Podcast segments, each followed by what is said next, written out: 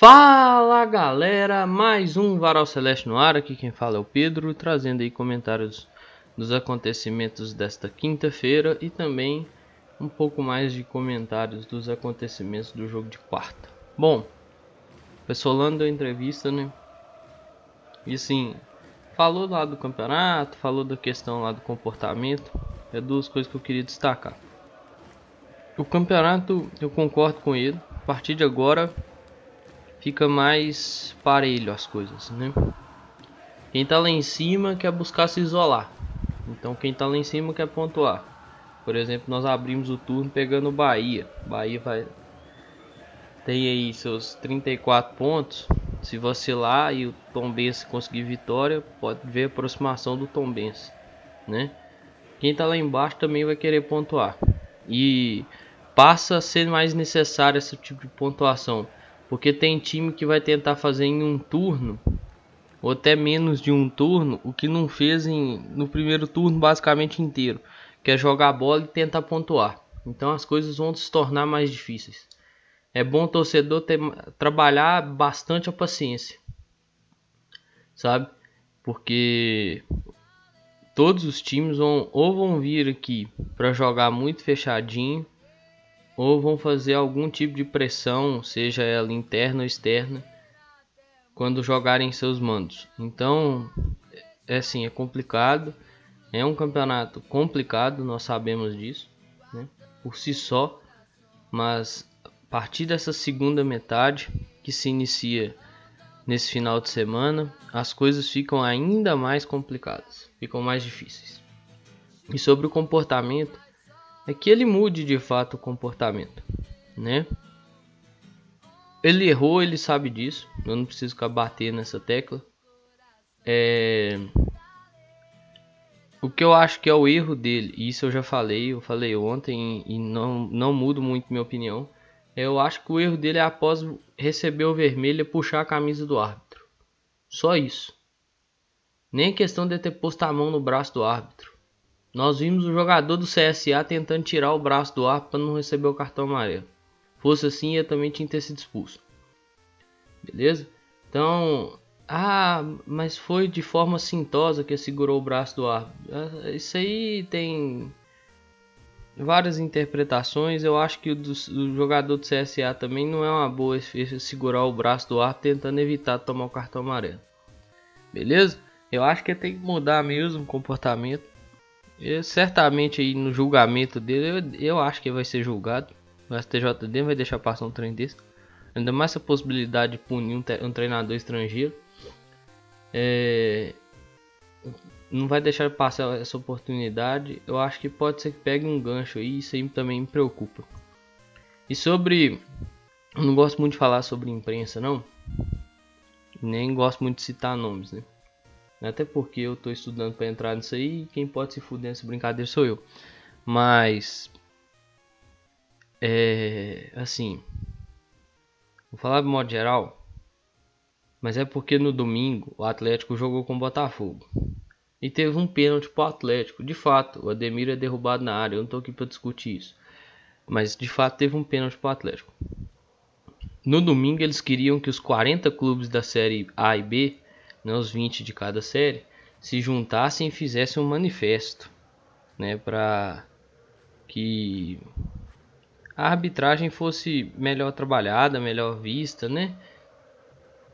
Na quarta-feira esqueceram da arbitragem. Simplesmente esqueceram da arbitragem, simplesmente lembraram só do Pessolano. Desceram o pau na arbitragem domingo. Coisa que não era novidade para ninguém, porque o árbitro foi Rafael Klaus e todo mundo já sabia da qualidade de arbitragem dele, afinal de contas ele apitou Cruzeiro e Fluminense no Mineirão. E eu não consigo entender, velho. Simplesmente, assim, todo mundo tá falando que a arbitragem do Klaus é ruim. Todo mundo tá falando que a arbitragem do Klaus é ruim.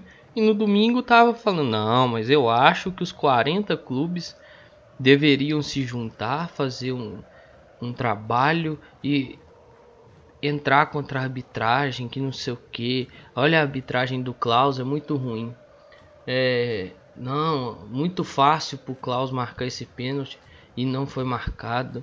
Nossa, que imagem fácil. Aí na quarta-feira era assim: o Pessolano é um irresponsável, que não sei o que. Ó, oh, não muda o discurso não. Viu? Se fosse no domingo, uma atitude dessa do treinador do, do time rival, vocês não estavam com esse discurso. Não vamos ser hipócrita. Beleza? Bom, falar de análise, atuação, essas coisas, né, que eu sempre faço aqui, faço as ponderações. É, o Luiz Felipe, eu tenho pontuação, eu não vou pontuar muita coisa sobre questão de jogo, ele mesmo até assume que aquele negócio lá de fala jogador, né? Acho que zona mista que chama lá no canal do Cruzeiro no YouTube e no, no Twitter também, o Cruzeiro disponibiliza isso. Ele assume que a perna pesou, né? É, você tem que ver que o Luiz Felipe tá parado aí, deve ter o que? Um mês e meio, dois. Aí sente mesmo é, Bruno Rodrigues, Luiz Felipe, Stênio, esses, esses caras vão sentir, não tem jeito. Eles estão, eles encerraram a temporada na Europa e eles estão parados tem um mês e meio, dois meses. Não tem jeito, eles vão sentir. Só que assim, para gravar a situação do Luiz, ele jogou do lado do Romulo, né? Quantas vezes eu bati aqui na tecla que quem joga do lado do Romulo tem trabalho dobrado? E tem um lance, por exemplo, que é o lance do gol, assim, ele, ele fala lá de desatenção, né, quando sai o gol do, do CSA. Que geralmente a gente fala, o, o, Luxemburgo gostava muito de falar isso, né? Fura a bola, acabou o jogo, pega a bola e fura a bola, não tem mais jogo. Faz a falta. O Luiz não podia fazer falta naquele lance. O Luiz não podia fazer nenhum tipo de falta. O time tava uma bagunça, né? O Neto Moura tava cobrindo, o Luiz tinha saído para meio que dar uma caçada. E ele não podia fazer falta, porque ele já tinha amarelo. Por quê? Porque o senhor Romulo errou uma, uma saída de bola no começo da partida. Ia ter que fazer uma falta. Tomou um amarelo. Porque o senhor Flávio Rodrigues Souza estava distribuindo cartão amarelo. Né, principalmente se vestisse azul e tivesse o nome Cruzeiro assim na, na camisa. Aí ia estar dando cartão mesmo. Então fica complicado, velho. E tem gente crucificando o cara, velho. É igual crucificar o Breno, gente. Primeiro 90 minutos do garoto. Calma aí, gente. Tem hora que eu acho que ele fica nervoso, sim. Tem hora que eu acho que ele fica. Ele não sabe muito bem qual é a decisão que toma. Você toca de primeira, você domina, se ele chuta. É... Se ele domina e tenta arrancada, você domina e depois arranca. Tem hora que eu, eu sinto isso nele, mas deixa o menino Calma, velho. Ritmo de profissional para ritmo de base é diferente. Vocês tratam como se fosse tudo igual, velho. Tem hora, tem hora que eu fico vendo as coisas no. Pô, o cara já entrou e o cara não deu conta de fazer nada. É óbvio. Tava jogando na base até esses dias. Calma lá, calma lá. Beleza? Vamos ter calma que eu acho que é necessário. E tem que levar em consideração também. O menino viajou a noite inteira né? Não estava em Alagoas, não iria para o jogo e foi para o jogo. Ou seja, isso também tem impacto, viu? E, ah, tem mais uma coisa que eu queria falar. Isso aí vale tanto para o atleta quanto para o pessoal. Nós, aí eu falo muito de mim e tal, eu já falei isso aqui várias vezes. Eu cito muito aquela música Outras Frequências do Engenheiros do Havaí. Quer ter um trecho lá. Seria mais fácil fazer como todo mundo faz, um milésimo gol sentado na mesa de um bar. É, é muito mais fácil pra gente, e sim, pra mim, pra você, pro cara que comenta o jogo, pro cara que comenta o jogo no Twitter, isso eu tô falando da imprensa sim. É muito mais fácil para esses caras sentado na comodidade do seu local de trabalho com ar condicionado, ou eu sentado no, na comodidade do meu lar, ou você sentado na comodidade do seu lar, ou você sentado num bar com a galera assistindo o jogo, ou na casa de alguém assistindo o jogo, falar o que deveria ser feito. É muito cômodo, tanto para o jogador quanto para o treinador. Agora, vai viver uma semana dentro de um time de futebol. Isso tem um relato lá do Rodrigo Genta, que eu acho que é algo necessário da gente pensar. Vai viver uma semana lá no num clube de futebol e vai ver o tanto que esses caras trabalham. Por isso que o, o Pessolano ficou daquele jeito. Não foi de graça. Não é a primeira vez que vê o time dele sendo prejudicado. Não foi de graça. É, outra coisa, pro atleta é muito fácil eu virar e falar assim, o atleta tem que fazer isso. Sendo que talvez eu lá não faria melhor. Então tenta pensar com essa cabeça. Tem, tem cara que realmente não rende, não vai render e não tem jeito. Agora tem cara que pode sim render e que às vezes falta paciência com o cara. Beleza? Isso aí queima o cara à toa. E, e assim, é por causa disso que eu acabei de falar, do, do treinador, de chegar cedo, trabalhar pra caramba, fazer as coisas que tem que ser feitas, que o Cruzeiro tem a campanha que tem. O Cruzeiro, junto com o Palmeiras, igualou lá os 42 pontos. O Palmeiras fez isso em 2013. É, é uma campanha de certo modo histórica, sim. Então pode ser muito mais histórica. Tem que caminhar para isso, claro. Né? Não adianta é, não caminhar para isso. Tem que fazer muito mais do que isso para garantir o acesso, que é realmente o nosso objetivo. E assim, esse G4 aí, Cruzeiro, Vasco, Bahia, Grêmio, não muda, tem sete rodadas. E não vai mudar, né, ainda, porque os times que estão com 34 pontos têm sua vantagem segurada de 6 rodadas. E dependendo de quem for, também tem vantagem no número de vitórias, que é o primeiro critério de desempate. Então ainda tem mais umas duas rodadas aí com esses G4. Os times se consolidaram bem, os, os times que eram a expectativa de se consolidar dentro do G4. Então por isso que, que tem que ir pontuando né? Tem que seguir pontuando para evitar qualquer tipo de surpresa desagradável. Não é porque conquistou o turno, não é porque terminou o turno dentro do G4 que é garantido que vai subir. Beleza? Então, para se tornar ainda mais histórico, é necessário continuar pontuando e necessário finalizar o campeonato dentro do G4. Beleza? Sim, o Cruzeiro tem a melhor média de público da competição, mais de 32 mil pessoas por jogo é sensacional que o Cruzeiro faz. O Cruzeiro teve nove jogos como mandante. Lembrando que um desses jogos foi no Independência por causa de uma bagunça que é o Mineirão. Né? O Mineirão não privilegia futebol. O Mineirão privilegia qualquer tipo, tipo de outra coisa a não ser o futebol. Né? Um evento, alguma coisa assim é mais importante para o Mineirão. Então é muito bom você ver o, o, torcedor ter comprado essa briga. O torcedor tá junto com o time e tá. Agora mais do que nunca porque agora o turno se torna ainda mais complicado. Esse, esse turno, essa, essa perna de 19 rodadas, retorno, esses jogos de volta, né? essa segunda metade do campeonato, como você queira chamar, se torna ainda mais complicado. Porque é qual daquilo que eu falei lá no início. Os times vão querer fazer, muitos deles, Coisas que não fizeram em um turno inteiro vão querer fazer em 19, 18, 17 partidas. Então eles vão ter que adotar um estilo de jogo que talvez seja bem ruim de assistir, seja bem chato para tentar furar, que é a famosa retranca, principalmente jogando fora de casa, para tentar levar ponto e tudo mais, arrancar ponto de times que estão na parte de cima da tabela para dentro de seus campeonatos diretos ali, que é com aqueles confrontos diretos lá embaixo, eles tentarem ganhar e dar, dar o salto na tabela. Né? Afinal de contas, a tabela está bem é, próxima né? de todo mundo ali. Está todo mundo próximo de todo mundo.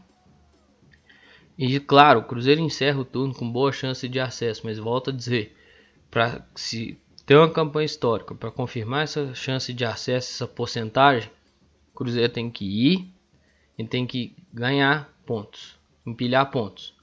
3 pontos, 1 ponto. O Cruzeiro tem que empilhar ponto, não pode perder ponto mais. É, ah, vai, pô, mas se for assim, Pedro, vai subir na 29 rodada, na 30, foda-se, sobe lá, confirma lá. Pra mim, beleza, eu não tô nem aí. Ah, mas aí o campeonato, não quero saber do campeonato, irmão, quero subir, eu quero subir. Eu sempre falei isso aqui, eu sempre destaquei isso aqui, eu quero subir. É, se fosse, se desse para subir na vigésima rodada, eu tava querendo subir na vigésima rodada. Porque tem, é o terceiro ano nosso nisso. E sim, algumas coisas já estão começando a ficar muito estranhas. Você vê o, o, o Rômulo postar lá a foto da entrada que tomou e o cara ter tomado só um amarelo, beira, beira a sacanagem. O senhor Flávio Rodrigues de Souza normalizou a pancadaria nessa partida. O que, o, o que aconteceu com o Romulo chega a ser medonho, chega a ser algo assim que você olha e fala, velho, tá errado. Aí você entende a reação que o Pessolano teve. Entendeu? De, de pô, pedir o VAR, de segurar o braço do árbitro para conversar e tal. Segundo o árbitro, o Pessolano xingou ele, né? Eu não vou duvidar do árbitro, porque eu não escutei nada do que o, o Pessolano falou. Talvez o áudio do VAR mostraria isso, né? Mas eu não sei nem se vai liberar esse áudio. É, eu não sei nem se o árbitro entendeu, mas eu vou acreditar que ele entendeu, né? Mas eu não sei nem se ele entendeu de fato o que o Pessolano falou. Não duvido, volto a ressaltar isso. Mas, assim, né? Não vou duvidar em 100%, mas eu deixo uma porcentagem na dúvida aí, porque faz parte, né? Mas o que o Romulo mostrou, você entende a reação do Pessolano e é válida a cobrança. É válida a cobrança. Eu acho que beira o, o, o assustador, assim, né? Não faz nem sentido ver aquilo e você olhar para a canela do Romulo e pensar que o cara tomou só um amarelo. É bizarro. E o Bruno Rodrigues apareceu no bid, ou seja, o Bruno Rodrigues está apto a fazer sua estreia, né, com, com a camisa do Cruzeiro, uma possibilidade de estreia no Mineirão com casa cheia, né. O Bruno que pode ser uma alternativa de ponta, não só ele como o Stênio, e ponta de, mais habilidade, né? Ajudar, ajudar na construção de jogada. Eu não, pelo que ele mesmo falou, ele não tem tanta essa característica de velocidade, tipo um já sabe? Mas ele pode ser um cara que ajude aí nessa construção de jogadas, principalmente pelo lado, para ser uma arma para abrir a defesa adversária, né, velho? Então, essas defesas que vêm muito fechadinha, que vêm muito é, cerrada, tentando levar um pontinho, tentando aquela bolinha mais certeira para sair no contra-ataque, para tentar matar o jogo, você pode conseguir abrir essa defesa e gerar oportunidade para os atacantes, né? Para um Edu, para um Luvanor. Tem que ver a forma com a qual o, o Pessolano vai usar, né? Tanto o Bruno Rodrigues quanto, quanto, quanto o, o Stênio. Aí agora sobre o Marquinhos Cipriano, por exemplo, tem que aguardar o primeiro dia de agosto, né? O Luiz Felipe eu acho que deve ser mantido nessa relação aí para sábado. E o Pablo Siles ainda não foi registrado. Talvez nessa sexta-feira, talvez, se muito, anunciado já foi. Então certamente já passou nos exames, deve faltar documentação. Né? Tendo documentação nessa, nessa sexta-feira ou mais tardar segunda, terça-feira da semana que vem. Né? Aí você tem o Pablo Siles no bid, aí você ganha mais uma opção. É, esse jogo contra o Bahia é jogo de casa cheia, já tem mais de 40 mil ingressos garantidos. Sei, foi a última parcial que eu olhei lá no perfil do clube. Vamos ver o tanto que vai bater, né? Ali 55, talvez. É um horário bom, 4 horas da tarde do sábado não é um horário ruim não. É... E assim, é um jogo complicado, velho. Eu vou falar mais disso amanhã. Eu tenho minhas preocupações com esse jogo. Tenho meus receios, ainda mais que pô, essa linha de impedimento aí tá precisando acertar ela, essa linha mais alta. Os times vêm acertando bastante bola nas costas da defesa. E isso não tem sido positivo e nem produtivo para o Cruzeiro. Beleza? Eu acho que o Cruzeiro precisa muito de uma semana cheia e essa semana está chegando. Esse jogo contra o Bahia encerra uma sequência de oito jogos. É o último jogo da sequência. E até pegar o Brusque no dia 30 às 11 horas da manhã, tem uma semaninha cheia aí que o Cruzeiro pode trabalhar, né, descansar os jogadores e trabalhar pro confronto, além da questão da viagem, né? Mas vamos ver o que, que se faz até o jogo contra o Bahia, até essa sexta ainda. Vamos aguardar, como diria o outro. Né? Cabe ao Cruzeiro, nesse retorno, empilhar pontos e tentar antecipar o mais rápido possível essa subida. Beleza? Mais pessoal, tudo que eu tinha para falar eu falei. Tem aqueles dois recadinhos importantes. Utilização de máscara tampando nariz e boca.